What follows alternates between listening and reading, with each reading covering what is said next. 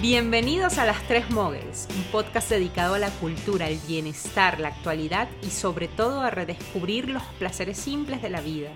Somos tres mujeres emprendedoras, apasionadas por los libros y el buen vivir. Adriana, licenciada en literatura y gestora cultural. Andreina, ingeniera química y apasionada de la economía creativa. Y Susana, apasionada por los viajes, comunicadora y librera.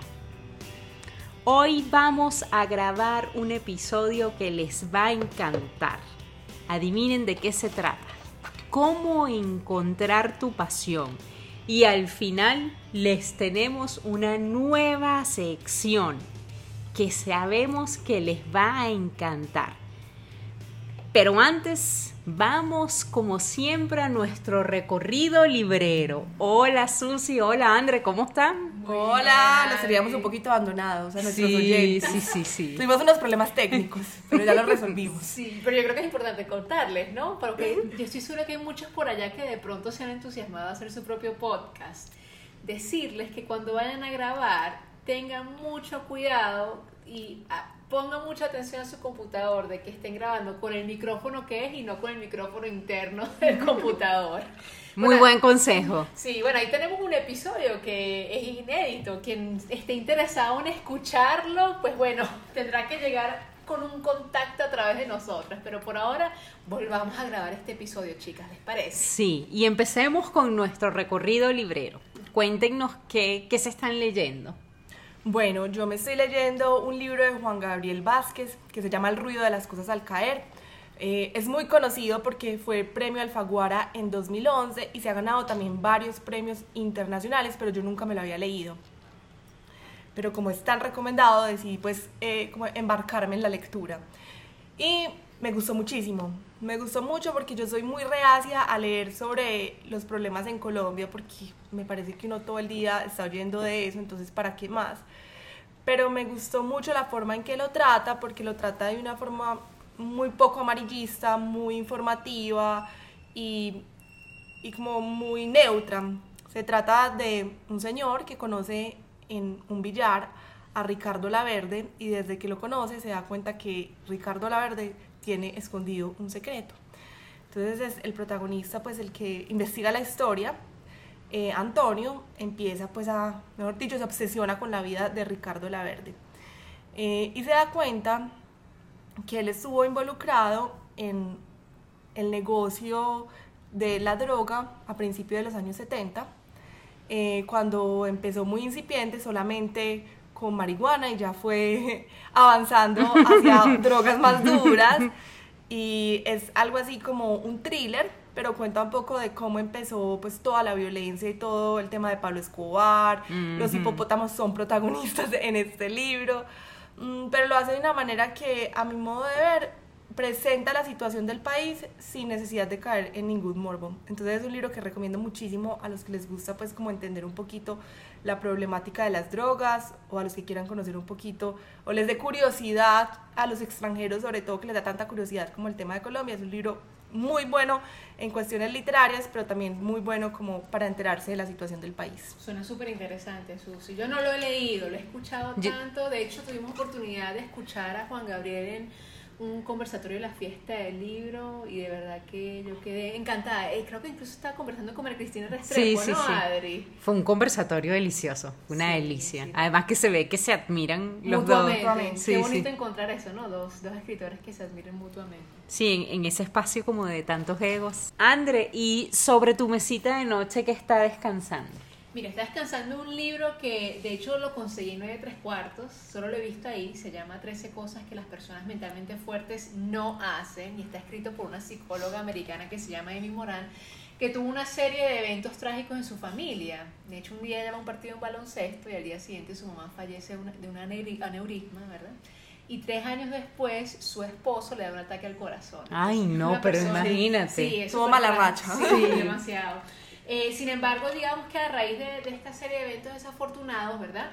Ella misma hizo como un trabajo de introspección y eh, desarrolló el siguiente listado, ¿no? Las 13 cosas que las personas mentalmente fuertes no hacen. o sea, tomando en cuenta su experiencia propia, y son estrategias que a ella le han ayuda, ayudado con, con, sus pacientes, ¿sí? Entonces los voy a leer rápidamente. Eh, uno, no pierden el tiempo autocompadeciéndose. Dos, no regalan su poder. Tres, no evitan el cambio. Cuatro, no se concentran en lo que no pueden controlar.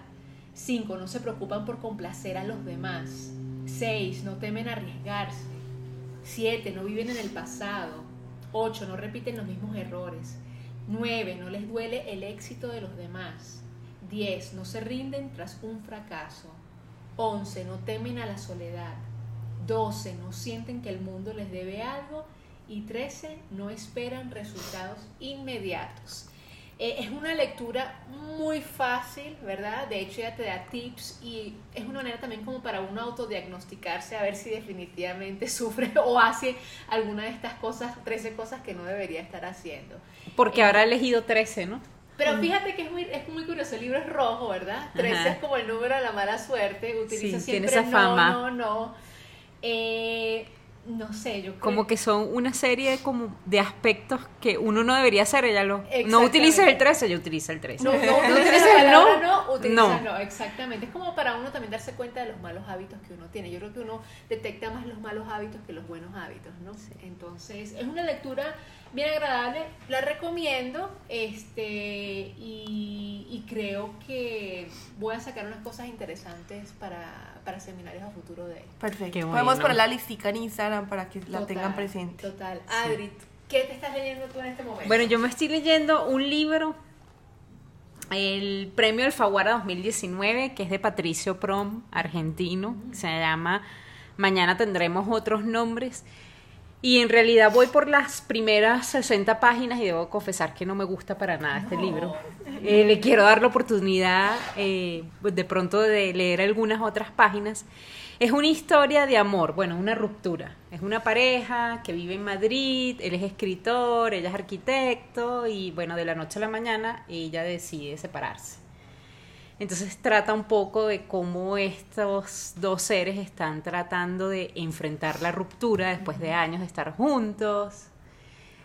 Pero la verdad yo me esperaba otra cosa de la novela porque había eh, leído críticas, sobre todo en los comentarios del jurado que otorga el premio. ¿Qué es lo que no te gusta, Adri, específicamente? Eh, no me parece nada escrestante, eh, no me parece original, y la calidad literaria allí me parece que está como justita, no me parece un, un libro de premio de pronto. No, no sé qué, con quién compitió, con qué otro texto compitió, de verdad estoy tratando de entenderlo, porque me parece una novela que maneja un tema cliché y que no hay ningún tratamiento original que, que aporta, que, que te da otra visión, que le da una frescura al tema nada. Quiero darle la oportunidad un poquito más, pero de, de verdad que sí. más adelante. Sí, más adelante. Pero en las primeras 60, nada, nada. Una cosa mm, llamativa es que los personajes no tienen nombre. Eh, él se refiere a él como él y a ella como ella. Nunca sabemos cómo se llaman, pero pues nada más, nada más. Entonces, bueno, vamos a ver si esto mejora o no. Pero era un poco lo que decíamos en algún momento en nuestros episodios, que uno lee por el premio, que, hay mucha gente que lee por premios, oye, se ganó el premio tal, debe ser bueno. O en tal premio en el jurado estuvo tal, de pronto. Yo me, me, lo quise leer a él, me quise leer esta novela porque no conocía al escritor argentino, a Patricio Prom, quería conocerlo y además se había acabado de ganar este premio. pero hasta ahora decepcionante la lectura. Bueno. Así que bueno, vamos a hablar de cosas no tan decepcionantes y pongamos un poco en contexto a nuestros oyentes. Hoy vamos a hablar de la pasión. Sí, vamos a hablar de un tema que, que me, hoy particularmente me apasiona demasiado, ¿no? Y para eso vamos a empezar el tema con una frase bastante contundente que algunos de ustedes seguramente ya la habrán escuchado y es el siguiente. Tu tiempo es limitado, no lo malgastes viviendo la vida de otros una frase de el Steve Jobs. ¿Sabes que esta frase se parece mucho a una de Oscar Wilde? Que, que, es algo así como, sé tú, los demás puestos están, ocupados. un poco va por ahí. Por ese, por ese lado. Y ¿no? pensar que uno a veces se le va la vida haciendo cosas que a uno no le gustan. O uno- viviendo la vida de los otros, literal, en ese momento Sí. que hay redes sociales. O sea, uno Sí. viendo la vida de los otros. Estaba leyendo que una de las razones por las que Instagram, no sé si es verdad, quiere quitar los likes es porque se dieron cuenta que la competencia por tener likes Ajá. es tanto que la gente está dejando de ser original en sus publicaciones, Ajá. eh, o- auténtica, y que además hay un problema en este momento con las influencers o los influencers porque se está volviendo un tema de salud pública, de las depresiones, Ay, de todo sí, lo es que está terrible. dando. Imagínate. Y a mí me impresiona ese tema también de, de cómo las empresas se han volcado a los influenciadores, ¿no? Que le pueden tener 20 mil, 15 mil seguidores, pero después cuando uno va a ver en detalle esos likes, terminan teniendo que sí 300, 400, ¿no? Y uno dice, bueno, ¿qué tan real son esos? Son puros robots, puras cuentas, yo creo que ficticias, ¿no? Eh, y que finalmente, yo no sé cómo estarán haciendo ese análisis, ¿no? Pero convertirán, es decir, Sí. el, el- el entregarle o darle todos estos regalos a estos influenciadores definitivamente ayudará en las ventas de estas empresas, no lo sé. Pero bueno, Sí. nos estamos desviando del tema. Deberíamos hacer un episodio de Sí. pues redes sociales y todo, todas las pasiones que despiertan las redes sociales. Total, total. Pero bueno, pero esta pasión que estamos hablando en particular en realidad trata de si tú verdaderamente conoces cuáles son tus talentos y para qué estás en este mundo, ¿no? Y para eso eh, quiero traerles un extracto eh, de un señor que se llama Sir Ken Robinson, que él ha estudiado el tema del el sistema educativo, de cómo el sistema educativo nos está alejando cada vez más de conocernos a nosotros mismos y de conocer cuáles son nuestras habilidades y cuáles son nuestros talentos. Miren, según este experto, todos nacemos con grandes talentos naturales y que a medida que pasamos más tiempo en el mundo perdemos contacto con muchos de ellos. Irónicamente, la educación es una de las principales razones por las que esto ocurre. El resultado es que hay demasiadas personas que nunca conectan con sus verdaderos talentos naturales y por tanto no son conscientes de lo que en realidad son capaces de hacer. Chicas, yo les pregunto algo. ¿Ustedes eh, a qué edad descubrieron cuáles eran, sus talentos y, y qué era lo que les apasionaba hacer? Eh, no, yo creo que yo supe siempre, pues yo siempre he sido una persona muy apasionada, demasiado apasionada y, y creo que se me ha traído pues como cosas buenas porque le pongo como mucha marca personal a todo lo que hago, pero también me ha llevado como, a por lo mismo, como a, pues a tener muchos encuentros conmigo misma porque me cuesta a veces ser diferente de los demás o eh, no pensar como piensan los otros, sobre todo en la época exactamente del colegio. Como que yo a veces sentía que yo no tenía los mismos intereses y uno era como, uy, yo soy la equivocada O la rara. o la rara. Pues sí, no tuve ningún problema en el colegio, o sea, no me, no me hicieron bullying, nada, pero sí muchas veces sentí que por, pues por tener como mis propios gustos y no compartir con lo que el resto en ese momento les gustaba hacer, yo era diferente. Y yo monté la librería porque en parte yo decía eso, pues, que dice Sir Ken Robinson? Yo decía que a todo el mundo nace gustándole que, que le cuenten historias. O sea, lo raro es un niño que no le guste que le cuenten una historia. Como es un raro niño que no le guste cantar, como es raro un niño que no le guste pintar. O sea, yo creo que son cosas con las que todo el mundo nace y a medida que uno va creciendo se las van frustrando. Entonces a uno apenas le dicen, no, es que usted canta muy feo, yo no canto. O tiene que leer ese libro, yo no leo. Pero yo creo que todos nacemos como con unas habilidades innatas que la sociedad nos va Sí, coartando, sí, limitando. No, y además que finalmente muchos de los colegios se han enfocado en dos tipos de inteligencias, ¿no? No sé si ustedes han escuchado la teoría de las inteligencias múltiples de Howard Gardner, ¿no? La kinestésica, la musical, la lingüística, la, lingüística. matemática, eh, la artística, ¿no? Este, creo que hay una inter- intrapersonal, interpersonal. Interpersonal, también. intrapersonal. ¿Qué pasa? Que mucho- el sistema educativo se ha volcado de lleno en, digamos, en, en crear a personas o a ciudadanos que sean buenos o en matemáticas o en, o en lingüística, ¿no? Y no le dan la oportunidad de pronto a ese muchacho que de pronto es artista, que quiere ser escritor o, o que tiene otro tipo de inteligencia en desarrollarse, ¿no? Es más, muchos de ellos terminan pensando que son unos brutos, ¿no? An- ante la Ujú. sociedad porque no, no encajan, como tú decías, eso, sino Ujú. no encajan en ese sistema. Y yo creo que aunque, aunque la educación se ha concentrado muchísimo en toda la parte pues como lógica y matemática, incluso más que en la lingüística, eh, siento que lo que ha hecho es que la, pues, la mayoría de los niños odian las matemáticas. Y yo me estaba oyendo un podcast hace poquito y decían que es que desde chiquito no lo crían para, para hacer matemáticas y que es muy normal que la mamá le diga al niño como, uy, no, yo era malo en el colegio para eso, uy, no, eso es tan difícil, o sea, casi que, la, casi que a ti te gustan las matemáticas es lo anormal. Y yo lo digo porque David, mi esposo, es matemático y cuando la gente eh, pues sabe que es matemático y dicen como, uy, qué teso, wow, no sé qué. O sea, como que es una contradicción, es a lo que más le, le hace fuerza al sistema educativo, pero no ha logrado que la gente se apasione precisamente por ese tema. Porque lo, lo, que nos enseñan es a memorizar, en Venezuela decimos a caletrearnos, no sé si ustedes usan el caletre, bueno, como aprendérselo de corazón, de memoria, de memoria, ¿no?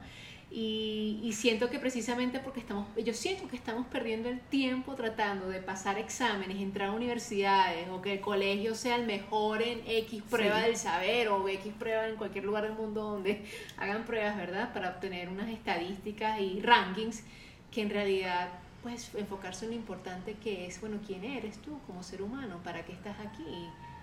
¿Cuáles son tus talentos innatos? ¿Cómo tú puedes aportar a la sociedad? ¿Sí?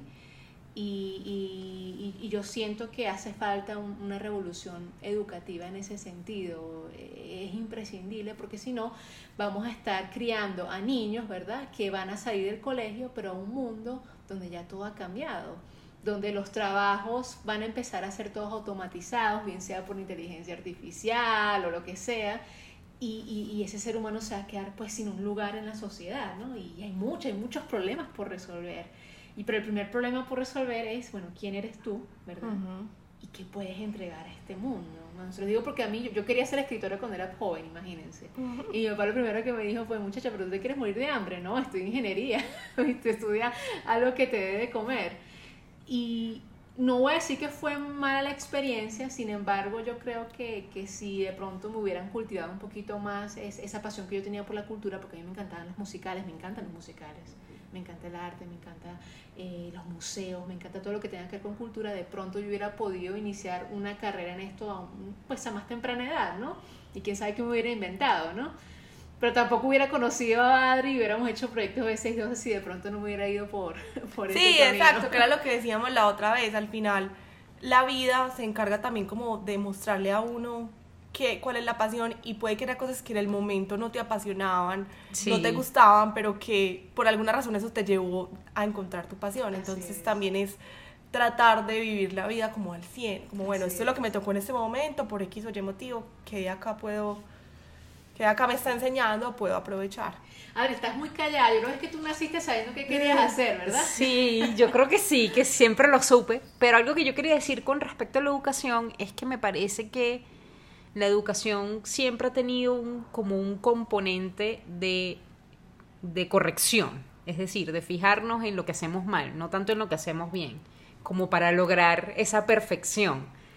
Mm, yo, yo en innumerables oportunidades recibí retroalimentación, como le decimos hoy en día, de mis profesoras pero siempre era fijándose en, en lo malo. Yo creo que no era, no era, no lo hacían desde, desde el resentimiento, desde el señalamiento, pero sí pensaban que ese era el medio para que yo mejorara.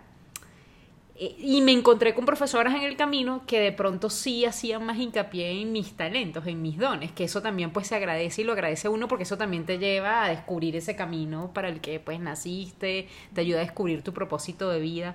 Pero sí creo que hay un tema ahí de, de señalar siempre el, el, el puntico oscuro, el que no llegaste a ser perfecto. Y eso yo creo que nos ha hecho mucho daño. Total. Pero yo lo que digo es que también ya se ha ido para el otro extremo.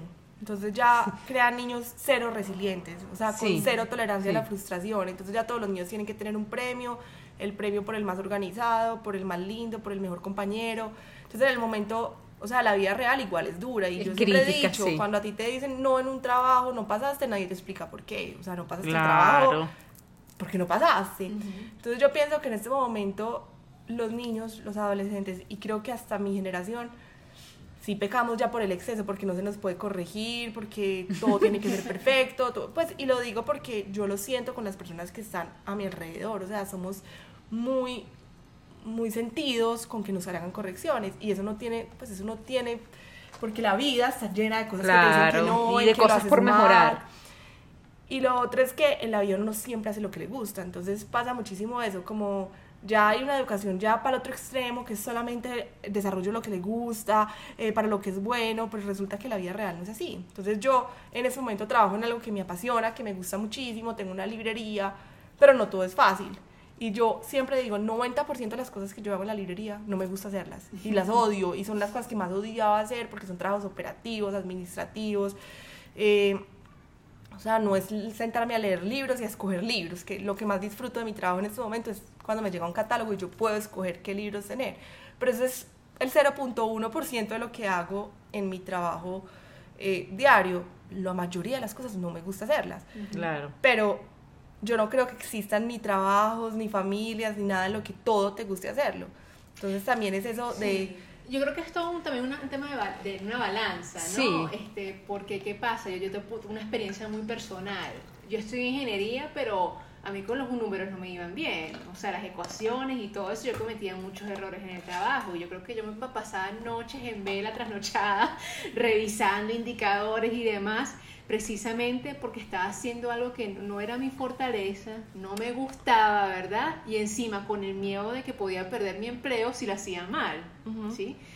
Entonces, en cambio ahorita, por ejemplo, ahorita sí me, dedico a lo que me apasiona, hay cosas que, oye, que, que, tampoco me gustan, ¿no? Que implica que uno tenga que trasnocharse y demás, pero al final, ¿verdad? Si tú ves cuál es tu propósito, para qué estás haciendo esto, cuál es tu motivación 10 detrás de eso, esa, eso, ese, ese porcentaje de cosas que te disgustan, pues ya después te olvidas y lo ves como, como, bueno, te ríes de ellos porque finalmente ves el resultado final, que es que estás impactando de pronto eh, a una comunidad, a un grupo de personas o estás dejando algún legado, ¿no? Exacto, y eso también, estaba oyendo un podcast con Jenna Kutcher y Tony Robbins, que a mí Ay, yo vi eso y sí. Y él decía eso, que más importante es saber yo qué voy a hacer con mi vida, es por qué voy a hacer esto con mi vida. O sea, porque él dice, en el momento que usted pierda el por qué, cualquier dificultad va a decir, uy, no. Tira la toalla. Tiro la toalla. En cambio, cuando hay una razón mucho más profunda, y me contaban, exacto, entonces todo lo que sea, todo lo operativo, todo lo maluco que yo a veces tengo que hacer, los pagos, obvio los días de pago me aterra, meterme al banco y todo,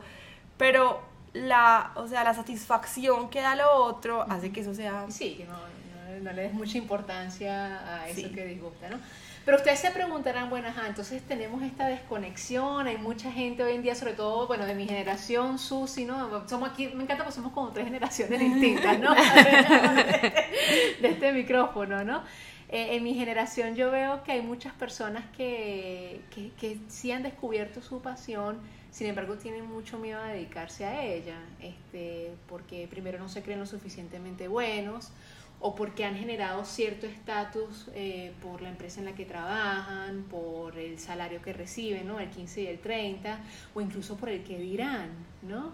Este, y, es muy triste encontrarse, yo creo que es más triste encontrarse con personas que saben lo que les apasiona y no, y no se dedican a ello, que aquellos que reconocen que no les gusta, o que, reconocen que hay muchas cosas que no les gustan, pero que tampoco saben que es precisamente aquello que, que los mueve el piso, ¿no? Y para eso es este episodio, ¿no? Como para dar unos cuantos tips en, torno, en torno a eso, ¿no? De cómo encontrar tu pasión si estás haciendo de pronto algo que no te gusta y, te gustaría saber cuáles son tus fortalezas, ¿no? Antes de yo recomendar alguna, algunas cosas, ¿a ustedes se les ocurre cómo uno puede empezar en esa búsqueda de, la pasión? Bueno, haciéndose preguntas, preguntas a uno mismo. ¿Cómo cuáles, Adri? Yo creo que es más fácil detectar qué es lo que no te gusta. ¿Sabes? Si eres una persona que no te gusta trabajar con horario, que aspiras a hacer cosas más allá de operaciones o actividades operativas, si te gusta crear, si te gusta crear con mm, las manos, empezar a hacerte esa, esa serie de preguntas. Con personas, o no, ¿verdad? con personas, con no. Yo por lo menos tengo un primo que él no soporta trabajar con personas y lo sabe desde que está en bachillerato. Y él sabía que él iba a estudiar algo que le permitiera desempeñarse en un lugar donde él no tuviera trato con las personas. Rarísimo por lo menos para mí, que pues a mí sí me gustan las personas, me gusta pues relacionarme, compartir, intercambiar ideas, pero sí hay personas que pues no les gusta. Entonces yo creo que antes de pronto plantearte cuál es tu pasión o si te ha costado, es, empezar a detectar aquello que no, te, gusta. Hacer creo como que una puede especie ser. de listado, ¿no? Que finalmente tú vayas descartando, ¿no? Aquellas actividades Sí, que no... que no, no, no me gusta ensuciarme, no me gusta trabajar en, que en, en, en el exterior, no me gusta... Sí, total, porque a mí, por ejemplo, a mí me encantaba biología en el colegio y era muy buena en biología. Pero yo odio los hospitales, a mí me deprime ir a un hospital. Por más que me gustara biología, para mí Mira, medicina no era una opción. o sea, claro. Otra cosa que yo agregaría a esa lista, hay, una, hay cosas que no te gustan y además hay cosas que tú haces y no te salen bien. ah, sí. O Sí. sea, para los cuales Que eres no torpe para esas torpe, que no tienes habilidad, pero para nada, Sí. cero, cero. Eso también es importante incluir en la lista. Bueno, a mí por lo menos me pasaba que yo era siempre fui mala en gimnasia. Pero en gimnasia, ¿sabes? Volteretas, Sí, volteretas para atrás, parada de mano. Yo también nunca aprendí Mala, nada. mala. Yo, mira, ya hasta le rogaba a mi mamá que me hiciera permisos, que dijera que yo no podía, que estaba incapacitada, que. Y no, no podía, me daba pánico. Y, y, y yo creo que era muy especial porque sí era muy buena en deporte. Y básquet, fútbol, voleibol, kicking ball. Pero en gimnasia lloraba. Lloraba cuando me decían que tenía que hacer la parada de mano. Entonces, ¿sabes? Son cosas que, pues, obviamente yo ni gimnasta ni nada de eso iba a hacer. Pues, porque no, no, no se me daba bien. Me torcía el cuello, me caía. Horrible, horrible. Muy mal. Lo hacía muy mal. Entonces, sí, creo que es importante detectar aquello que no te gusta y aquello en lo que no eres bueno, que no te sale natural, que no... ¿Alguna Yo también pienso que una de las formas de darse cuenta a uno qué, qué le gusta es como qué cosas haces en tu día a día que uno te son súper fáciles y dos te podrías pasar todo el tiempo haciéndolo y no te das cuenta que pasa El que tiempo. pasan las horas Ujú, o sea sí. entonces uno dice esto lo hago como con tanta naturalidad que y una vez me decían también es bueno preguntarle a la gente o sea tú en qué me consideras bueno y yo no sé, nosotros teníamos, por ejemplo, una compañera en el colegio que era súper buena organizando que el prom, que no sé qué. Soy una cosa que nada que ver y uno dice, uy, pero al final terminó haciendo, o sea, con una carrera que no tenía nada que ver, terminó fue haciendo. Dedicándose a eso. Sí, exacto, organizar eventos y cosas porque era algo que hacía tan natural que Tú sabes qué pasa mucho. Bueno, hay una pregunta que también dicen, eh, ¿cómo encontrar tu pasión, verdad? Bueno, piensa en una actividad que tú harías toda la vida sin, sin cobrar un solo peso o un solo dólar, por ejemplo, ¿no? Esa es precisamente la actividad. a la Por ahí van los tiros, Sí, pues. sí, sí. Ojo, no estoy diciendo que lo hagas gratis. Obviamente no está No, porque eso es una pregunta, como un hipotético, pues claro. algo hipotético. Es que de hecho, fíjate, hay muchas personas que se les da algo muy fácil, tan natural, que les da pena o vergüenza cobrar por ello. ¿Sí? Pero resulta ser que, es- o sea, hay, un millón de personas alrededor de ella que no saben hacer lo que esta persona O sea, esta persona es capaz de solucionar un problema que muchos no son capaces de solucionar. Entonces, también hazte esa pregunta, ¿qué podrías hacer por horas, como dice Susi, ¿verdad? Que se te pasa el día, la noche y no te das cuenta que, ay, mira, ya son las una de la mañana y todavía sigo haciendo esto, pero me encanta, ¿verdad? Y que además lo harías sin cobrar un solo peso. Encuentra eso y más nunca tendrás que trabajar en tu vida. Sencillamente lo que vas a hacer es vivir, vivir de eso. Ah, bueno. bueno, ¿qué tenemos, ¿cómo tenemos que avanzar? No, ahora Ah, los, pero los de- señores ah, pero que, que ah, descubrieron el elemento de manera Bueno, tarde. pero déjame también dar mi consejo. Para, para, porque ya tú ya diste el tuyo, yo le sumo. 3, 2, 1. Bueno, entonces hablábamos de hacer un listado de las cosas que, es- que, te que no te gustan Que no te hacer, gustan. en las que no eres bueno. Hablábamos también de aquellas actividades que hacías y que el tiempo se te pasaba volando, ¿no? También es muy importante empezar a cultivar el silencio, ¿sí? Este, tener Y hay espacios- libros que, tra- que tratan mucho sobre este Uy, tema. Sí, hay muchísimos libros. De hecho, Adri, tú posteaste hace poco Sí. unos cuatro libros. Visiten el Instagram de Lector Runner. Y tener esos espacios de introspección con uno mismo también es importante, ¿sí? Eh, reconocer esa voz de tu esencia que te dice como, o, o esa voz de la intuición, ¿no? Que te dice, mira, es por acá. O mira, ya es hora de renunciar a este empleo, o ya es hora de, de lanzarte en este proyecto que siempre has querido, pero, pero has tenido miedo de hacer. Eh, escucha, trata de, de detectar esa voz de la esencia y no la del ego. La del ego siempre te va a decir, no, no renuncies. O, no Sí, te aunque lo que decíamos es que también uno puede encontrar su pasión siendo empleado, o sea, no Claro. todo el mundo tiene que ser independiente ni emprendedor, Emprendedor, no. porque eso también es una pasión. Entonces, Claro.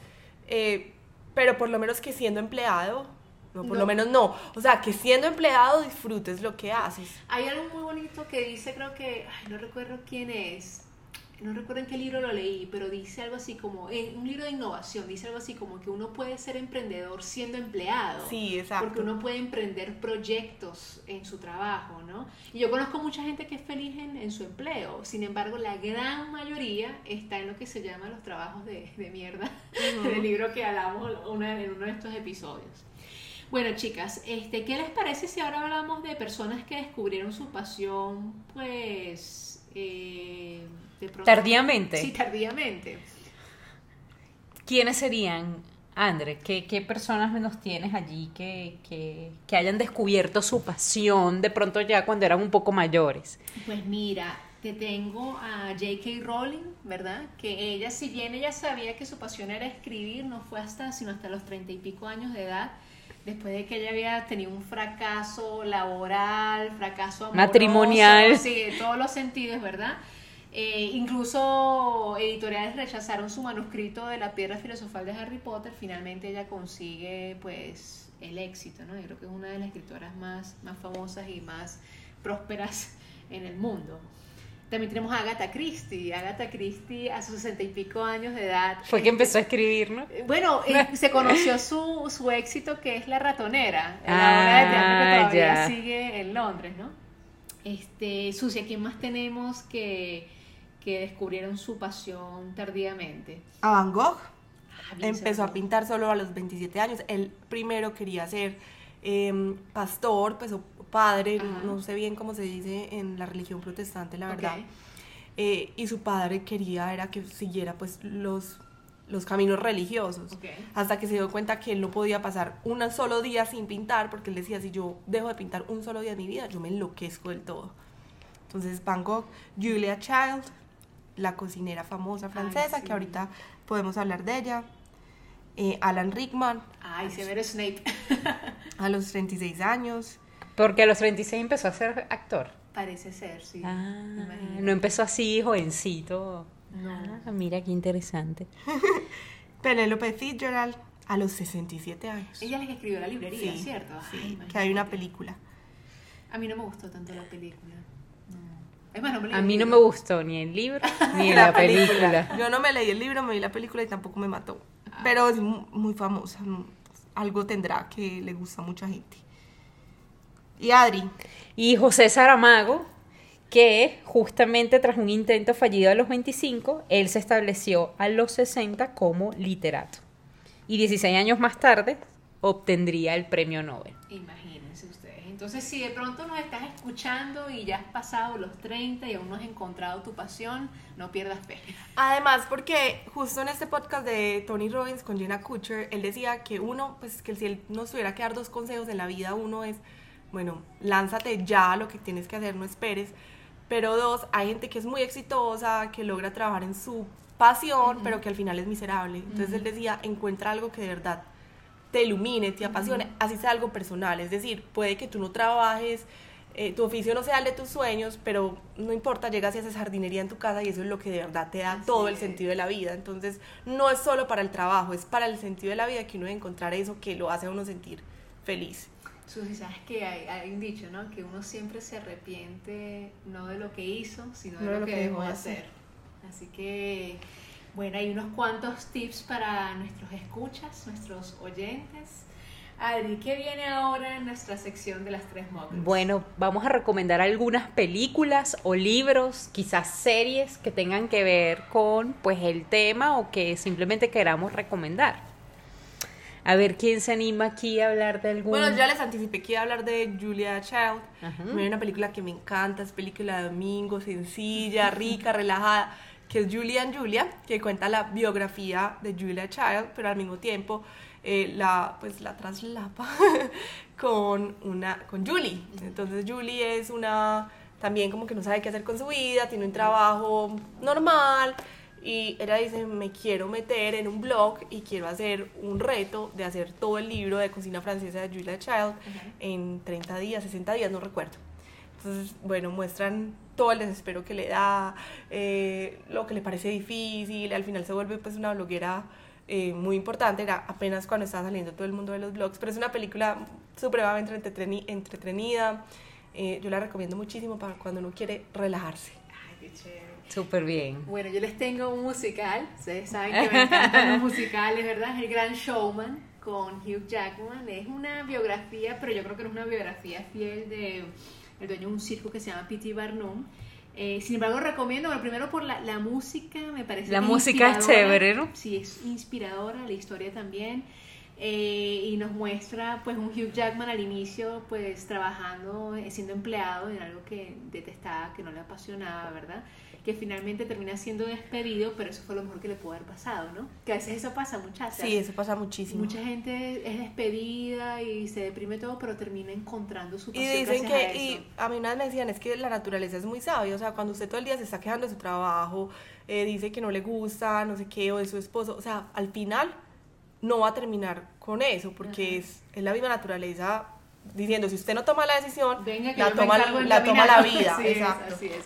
Adri, ¿tú qué nos recomiendas? Bueno, yo quisiera recomendarles una película y un libro. El libro me gustaría recomendárselos después de que pasemos por la curiosidad lingüística Ah, para bueno. que para que puedan comprender lo que quiero eh, eh, expresar con ese libro Ok, ok. y el tema de la pasión. Pero sí, en cuanto al tema de la pasión, a mí me gustó mucho el- el- la película de Beatrix Potter, eh, que es sobre la vida Biografía, de ella, que hace esta chica que ah, también... René que- Ella, sí, sí, ella. sí. Me gusta mucho porque ella, mm, su pasión era ilustrar. Y se la pasaba viendo animalitos y hojitas. Y, y tuvo la oportunidad de que le publicaran su libro. eh, y, y empieza a ser conocida por su trabajo. Me gusta mucho la película. Es un poco trágica, tiene un final trágico, pero es una película en la que puedes conocer a una escritora muy popular que justamente llegó a publicar libros precisamente basándose en su pasión, que era dibujar. Entonces, de verdad que esa película es bastante entretenida y, y bueno, tiene su toque ahí dramático, pero... Y los libros pero de Beatrix Son Potter preciosos. Sí, preciosos, sí, preciosos. total. Eh, hablando de libros, yo quería que les recomendarles dos libros específicamente para el tema de encontrar tu pasión y vivir de, De tu, tu pasión, pasión. ¿no? Porque hay muchas personas que no se creen que, que se puede Puede comer, vivir. sí, de vivir de eso, ¿no? El, primer libro es eh, Encuentra tu elemento de Sir Ken Robinson, donde él da unos, unas recomendaciones muy interesantes, sin embargo se queda corto en la parte financiera, ¿verdad? Eh, pero es un libro con, con muchas historias eh, de diferentes personajes cómo encontraron su pasión y- y la propia experiencia de él, ¿no? Con sus hijos y demás. Entonces la recomiendo.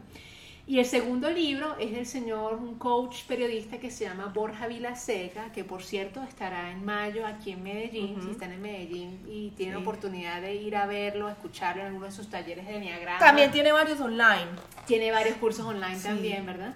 Su libro se llama ¿Qué harías si no tuvieras miedo? Para mí, eh, ese libro, ese y el Sinsentido Común fueron un punto de inflexión en mis lecturas y de verdad que me ayudaron muchísimo eh, para tomar la decisión de renunciar a mi empleo y dedicarme a lo que me apasionaba. Entonces, súper recomendadas estas lecturas. Yo también recomendaría uno que ya recomendé en un episodio pasado, pero me parece ideal para este tema, que es el mito del emprendedor. Para Ah, cuando sí. quieres saber si quieres hacer un negocio con tu pasión e independizarte o simplemente cultivar tu pasión de otra forma. Ese me parece... Excelente. eh, Ese de Michael Gerber. sí. Ese libro es imprescindible para todo emprendedor. Sí, y el otro que me gusta muchísimo es Piensa como un artista, como ya saben me gusta mucho el arte, entonces Piensa como un artista es un libro también muy fácil de leer, corto, con imágenes, eh, Y además Claro. que plantea mucho el tema del, del artista como emprendedor, Exacto, como entonces el que tiene que vender su obra, el que tiene que comercializarla, que... entonces son 10 lecciones que se dan a través de diferentes artistas de la historia del arte, en los que te dan consejos de cómo tener buenas ideas, eh, cómo ser más creativo, cómo ser más original o cómo encontrar lo que a uno le gusta hacer. Entonces es un libro que para mí es dos por uno, sirve como de superación personal, pero también te, te enseña un poquito de historia del arte. Muy bueno y muy fácil de leer, rápido de leer. Suceda que lo traes, voy a leer un extracto de ese libro que a mí me encanta, que de hecho es una frase de Oscar Wilde, hablando de Oscar Wilde al inicio, que dice así, en los almuerzos de banqueros se habla de arte, en los de artistas de dinero. Sí. Ojalá lo tuviéramos presente, más Sí, presente, ¿no? Sí, total. porque no siempre es así. Sobre todo porque hay muchas personas de ese sector que se niegan o que tienen vergüenza a cobrar por lo que hacen. Entonces, Sí, una eh, lástima. Finalmente... Es como un estigma ahí que hay. Sí, yo, yo no sé qué, qué paradigma se ha instaurado para, para que las personas que trabajan en el sector cultural sientan vergüenza de eso. Finalmente el, el dinero es energía. ¿no? O que, o que lo desvaloricen. O sea, es Sí. como, ah, no, pero es que a él solamente le interesa el mercadeo, el comercio, ¿no? Sí. Es un buen artista porque está muy enfocado en la plata. No, no deberían ser. No, es que, o sea, un artista tiene que pagar. Sí. Es que no son incompatibles, Exacto, no no son incompatibles el arte con el dinero ni la cultura con el dinero. Pero De- bueno, De, de hecho, se dice que uno logra la felicidad plena es cuando uno logra ser eh, próspero y espiritual al mismo tiempo. Sí, total. Además, también dicen que es mejor llorar en un yate. Yo estoy de acuerdo. No he tenido la oportunidad de a un yate, pero me encantaría. a- Yo tampoco, pero por eso si me toca, pues mejor en un yate. bienvenido, le abrazamos al yate, pues. Vamos con nuestra curiosidad lingüística del día de hoy. Imagínense, quiero hablarles de la palabra pasión. Pasión viene del latín, de la palabra pasio, passionis, que significa acción de padecer. ¿Ustedes sabían que la pasión podría significar esto? Bueno, por la pasión de Cristo Sí. uno se imagina, ¿no? Bueno, además de esa acepción de la, de la acción de padecer, puede ser lo contrario a la acción y también puede ser estado pasivo en el sujeto.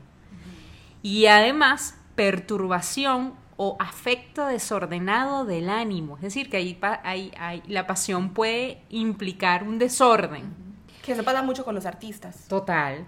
Y además, la última acepción, inclinación o preferencia muy vivas de alguien a otra persona. Y por último, perdón, esta sí es la última, apetito de algo o afición vehemente a ello. Y hablando un poco de esta pasión, sobre todo me gusta la acepción de acción de padecer, porque eso me lleva a conectarlo con el libro de pasión que quería, al que quería hacer referencia, que es un clásico de la literatura, que es la Odisea de Homero, que justamente trata sobre esa pasión de Ulises, o, o también llamado Odiseo, que es ese ser que se fue a pelear en la guerra de Troya y los dioses lo mantienen alejado de su amada Ítaca y de sus seres queridos, como bueno Penélope y Telémaco, su hijo. Entonces, como este hombre en esa épica vive esa pasión, ese padecimiento por estar lejos de los suyos, como, como él inicia ese regreso. A mí este libro de verdad que siempre es uno de mis libros favoritos. Yo creo que precisamente porque toca la pasión desde, desde ese punto de vista, que era un poco lo que tú Sí, decías, que Susi, decía. que la vida no es pura felicidad y este tipo lo que quería era llegar a Ítaca y se la tiene que jugar entera, después que ella se la jugó allá en la guerra, que se metió en el caballo de Troya para... y encima tiene que llegar a su Ítaca en contra de los designios de los dioses. Claro, ahí Atenea eh, eh, de alguna manera apuesta por él y va y habla, habla con Zeus, intercede por él, pero Poseidón lo odia. Y él tiene que llegar a Ítaca por mar. Entonces Poseidón es el dueño, el dios del mar. Entonces, imagínense. Entonces, uno, uno lee la, la Odisea y, y de verdad como que de pronto puedes aterrizar, ¿no? Y saber que la realidad, la realidad es así. Sí, yo, yo creo que, bueno, volviendo al tema de la pasión, pero visto desde algo que, que, que tienes un gran interés, ¿no? Yo creo que la vida también te pone pruebas como para que tú definitivamente te des cuenta qué tanto quieres eso, ¿no? O sea, cuando ya has encontrado tu camino Sí. o, esa razón de ser o eh, ese servicio que le vas a ofrecer a, a la humanidad, ¿verdad? El mundo, el universo, lo que tú quieras, se va a dar la tarea de ponerte varios obstáculos para ver si verdaderamente lo quieres, ¿no? Y para que finalmente pues crezcas como persona y Exacto, porque si no también se ¿no? volvería aburrida la vida. Exactamente, ¿no? Hace poco teníamos un webinar, Susi, y este, imagínate que teníamos todo, todo montado y nos falló la plataforma, el internet, teníamos no sé cuántas personas conectadas en el webinar, ¿no? Es frustrante, ¿no? Y porque se fue tal cual una pasión, eso fue una odisea. Sí. Teníamos todo preparado, pero finalmente pesó más nuestro propósito de vida, nuestra razón de ser. Dijimos, bueno, listo, no lo haremos en vivo, vamos a grabarlo y se lo enviamos a las personas que se conectaron, ¿no? Es eso, son pruebas, pruebas tras pruebas que te, llevan a ver si verdaderamente lo quieres lo suficiente como para no tirar la toalla. Sí, exacto, que es lo, un poco lo que decían, tantos negocios fracasan y tantas cosas fracasan, porque al final no tienen una verdadera pasión o una verdadera razón por hacerlo, sino que o simplemente es por conseguir plata o por el que dirán de tanteza monté este negocio, pero no tienen una, una pasión real, entonces eh, para poder ser exitoso en la pasión, de verdad tiene que ser tu pasión. Así es. Bueno, chicas, para ir cerrando este episodio, que de verdad pasamos por una pasión muy grande para volver a grabarlo, ¿no? Este. O sea, este, este episodio fue apasionante. Sí, apasionante. Vamos con nuestra nueva sección, que justamente estamos a punto de hacer la apertura de esta sección. ¿De qué se trata esta nueva sección, Bueno, Susi? Le queríamos meter un poquito de calor a la cosa, Sí. entonces... De picante, de picante. sí. Entonces dijimos, eh, encontramos que hay libros, hay páginas web donde hay muchos cócteles basados en autores. Uy. Es decir, que esta sección, vamos a, a partir de ahora vamos a tener en las tres muggles una sección que se va a llamar Cóctel literario. Eso, sí. cócteles literarios. Pero ya va, lo trajiste, ese cóctel, por lo menos. Sí. Ah, no, Pero eso no en la vida preparado. real. Claro, no, no, no, no, ahí sí sí. fallé, ahí fallé, fallé. La próxima, la Está bien. próxima. Bueno, y empiezo con una autora que le quise regalar, fue un regalito para Adri. ¿Quién, Eh. quién será?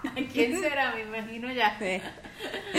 A ver, Susi, sorpréndenos. Bueno, entonces se llama el cóctel de Jane Austen. ¡Eh! Como se imaginarán, es bastante femenino, pero fuerte. Entonces, es ginebra Mm. con dos gotas de agua de rosas que pueden conseguir en cualquier tienda naturista o supermercados eh, naturales. Ese es el toque femenino ahí. Sí, exacto.